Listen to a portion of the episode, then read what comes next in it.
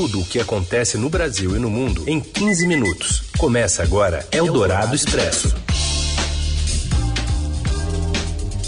Olá, sejam muito bem-vindos. Eldorado Expresso está no ar. Aqui a gente reúne as notícias importantes no meio do seu dia e muitas vezes na hora do seu almoço. Eu sou a Carolina Ercolim, fico com vocês nesta edição de feriado, né? Feriado de finados, dia 2 de novembro. Vamos aos destaques. Acordo para reduzir emissões de metano reúne quase 100 países na COP26 e Brasil está na lista. Papa Francisco pede fim da fabricação de armas durante missa de finados. E o brasileiro em busca de conforto psicológico após a pandemia e o primeiro caso de lockdown. Primeiro lockdown em uma ilha do Pacífico que registrou o primeiro caso de Covid desde março do ano passado. Eldorado Expresso. Brasil, China, Rússia e outros líderes de mais de 100 países assinaram nesta terça a Declaração de Glasgow, prometendo deter e rever o desmatamento e a degradação do solo em 2030. No total, esses países reúnem cerca de 85% das florestas do mundo. A medida se apoiará em um fundo de 12 bilhões de dólares de verbas públicas para conter a destruição das florestas. A União Europeia também anunciou que contribuirá com um bilhão de euros para a iniciativa global de frear o desmatamento. As medidas devem apoiar atividades nos países em desenvolvimento, como a restauração de terras degradadas, a luta contra os incêndios florestais e a defesa de direitos das comunidades indígenas. No mesmo sentido, mais de 30 instituições financeiras se comprometeram a eliminar o investimento em atividades vinculadas ao desmatamento. Juntas, estas instituições administram quase 9 trilhões de dólares em ativos. Ainda foram anunciadas mudanças no comércio sustentável de commodities florestais e agrícolas, além de ações de apoio aos povos indígenas e comunidades locais.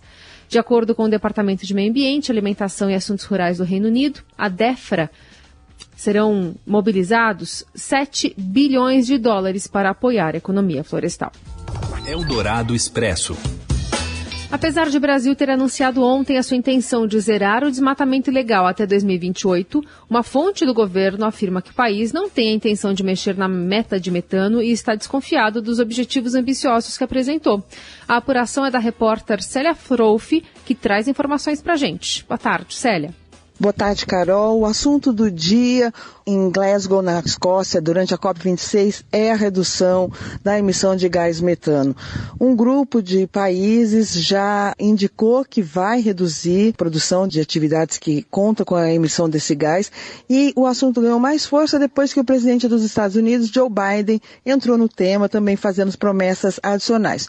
O Brasil diz que ele já tem uma meta geral, global, para todos os gases individualmente e não pretende mexer na sua NDC, que é a meta autoimposta pelos próprios países durante o Acordo de Paris em relação específica a esse gás. É um assunto bastante importante porque o gás metano é o segundo maior poluente responsável pelo efeito estufa, atrás apenas do dióxido de carbono. Mas o governo brasileiro também vê com alguma desconfiança promessas muito exageradas em relação à redução específica desse gás. O gás é importante para o Brasil porque ele tem grande relação com a agropecuária. E o Brasil é o maior produtor de proteína animal do mundo. Então, por causa do nosso gado, das grandes quantidades de pastagem, a gente tem uma grande emissão de gases. É um assunto que rendeu e que vai render ainda nos próximos dias em Glasgow, com certeza.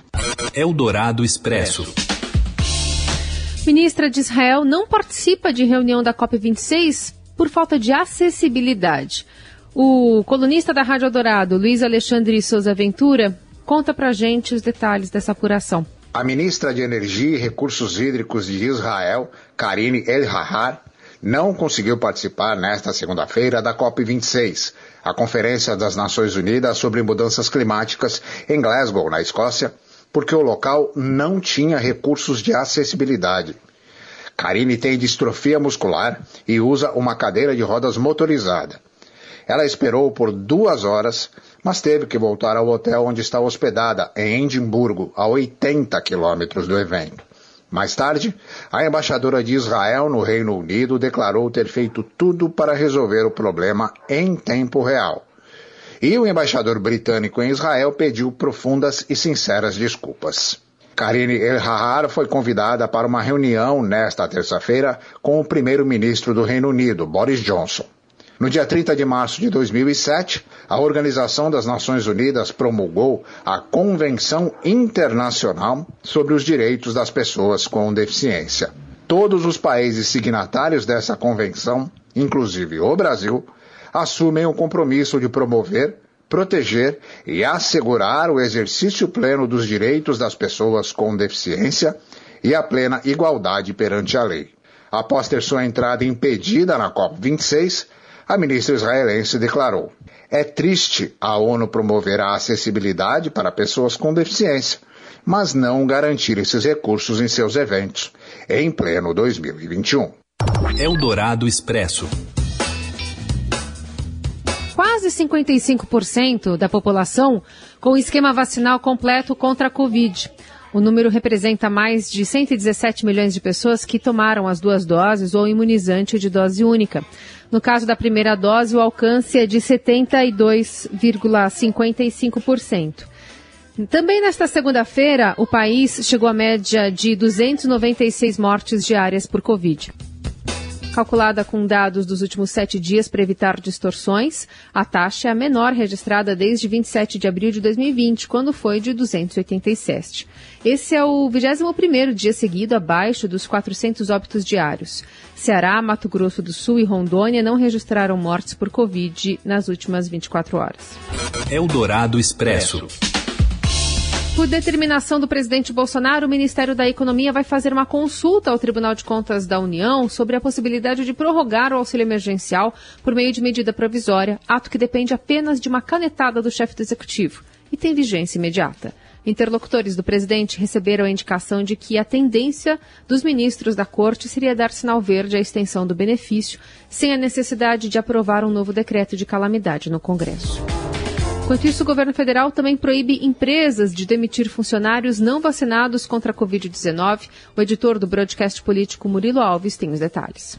O governo do presidente Jair Bolsonaro editou nesta segunda-feira uma portaria para proibir as empresas de exigirem o certificado de vacinação de seus funcionários ou de impor o documento como obrigatório em processo de seleção para contratação. Pela portaria, assinada pelo ministro do Trabalho e Previdência, Nix Lorenzoni, as empresas também não podem demitir por justa causa as pessoas que se recusarem a apresentar o cartão de vacina contra a Covid-2019. Se fizer isso, a empresa vai ter que reintegrar ou ressarcir o demitido. A portaria, de alguma forma, coloca em prática a posição do presidente Jair Bolsonaro, que é contrário à vacinação anti-Covid obrigatória e ao cartão de vacinação como passaporte de entrada e saída de pessoas em diferentes lugares e estabelecimentos. No Twitter, o ministro Nix Lorenzoni disse que ameaçar de demissão, demitir ou não contratar por exigência de certificação de vacina é absurdo. Tanto a Constituição brasileira quanto a consolidação das leis do trabalho não fazem essa exigência. Ao contrário, há o livre-arbítrio há uma decisão que é de foro íntimo de cada pessoa. A escolha se vai ou não receber a vacina pertence apenas ao cidadão ou à cidadã. Está no âmbito da sua liberdade individual e isso tem que ser respeitado. Antes, a Justiça do Trabalho já tinha decidido que era possível sim demitir por justa causa um empregado que se recusasse a se vacinar contra a Covid. Eldorado Expresso. Ao homenagear os militares brasileiros mortos na Itália durante a Segunda Guerra Mundial nesta manhã, o presidente Bolsonaro finalmente se encontrou no país com o único dirigente da política nacional italiana que o apoia, o senador Matteo Salvini, líder da Liga Direito de Ultradireita, partido de última ultradireita.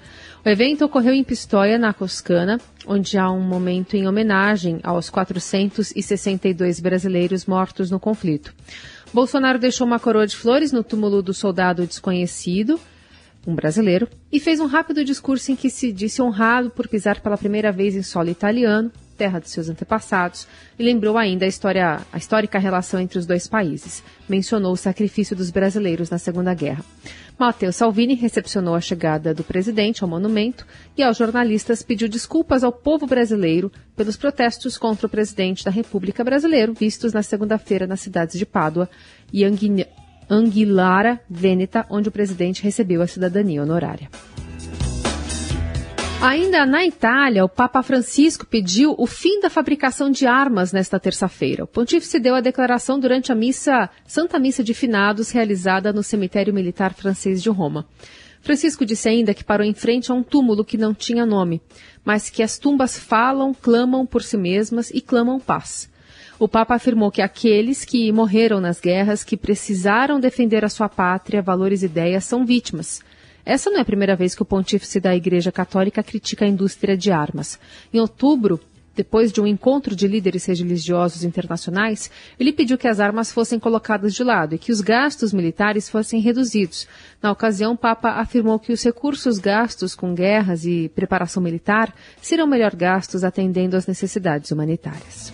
É o Dourado Expresso. Tudo o que acontece no Brasil e no mundo em 15 minutos. De volta com a Dourado Expresso, as notícias mais importantes no meio do seu dia. E a gente fala, fala agora da ilha principal de Tonga, que entrou em lockdown por uma semana após o país do Oceano Pacífico registrar o seu primeiro caso de Covid desde o início da pandemia. Tonga é um pequeno país no Pacífico Sul, de 106 mil habitantes, que fica a nordeste da Nova Zelândia. Cerca de 51% da população já recebeu ao menos uma dose dos imunizantes e 34% estão totalmente vacinados. O primeiro infectado do arquipélago é um viajante que chegou da Nova Zelândia na quarta passada e se isolou em um hotel de quarentena após testar positivo. Autoridades de saúde neozelandesas dizem que o viajante foi totalmente vacinado com a vacina da Pfizer e havia feito um teste de Covid que deu negativo antes de embarcar para Tonga. O voo incluía atletas da equipe olímpica de Tonga que participaram dos Jogos de Tóquio que ainda não tinham retornado ao país desde o fim da competição. Eldorado Expresso. Uma pesquisa do Instituto FSB traz uma revelação curiosa. 60% dos brasileiros que se consultam hoje com psicólogos começaram a fazer terapia depois do início da pandemia. O estudo feito a pedido da Sul América, montado por meio de 2.010 entrevistas feitas com pessoas de todo o país, mostra ainda que 64% dos entrevistados admitem estar acima do peso. 53% dos consultados confirmam que diminuíram exercícios físicos por conta da pandemia, segundo a coluna direto da fonte da, da Sônia Raci. Eldorado Expresso. Quase 40 mil torcedores estiveram ontem na Arena Corinthians para acompanhar o jogo do time paulista e a Chapecoense, que é o maior público registrado né, do Campeonato Brasileiro, depois da reabertura e a flexibilização das regras da quarentena. Vamos lá, Rafael Ramos. Olá, boa tarde. É do Corinthians o maior público do Campeonato Brasileiro deste ano. Contra a Chapecoense na noite de segunda-feira, foram nada menos do que 39.734 pagantes, acompanhando a vitória apertada por 1 a 0 do Alvinegro. Inclusive, o retrospecto da equipe na Neoquímica Arena é super favorável desde que foi autorizada a volta do público aos estádios. São três jogos e três vitórias. Muitos, inclusive, acreditam que a Fiel será fundamental para que o Corinthians conquiste uma vaga na Libertadores do próximo ano. Eldorado Expresso. E com essa notícia do Corinthians, a gente encerra a edição do Eldorado Expresso desta terça-feira, dia 2 de novembro. Amanhã a gente está de volta. Uma, um bom feriado para todo mundo. Até lá. Você ouviu Eldorado Expresso tudo o que acontece no Brasil e no mundo em 15 minutos.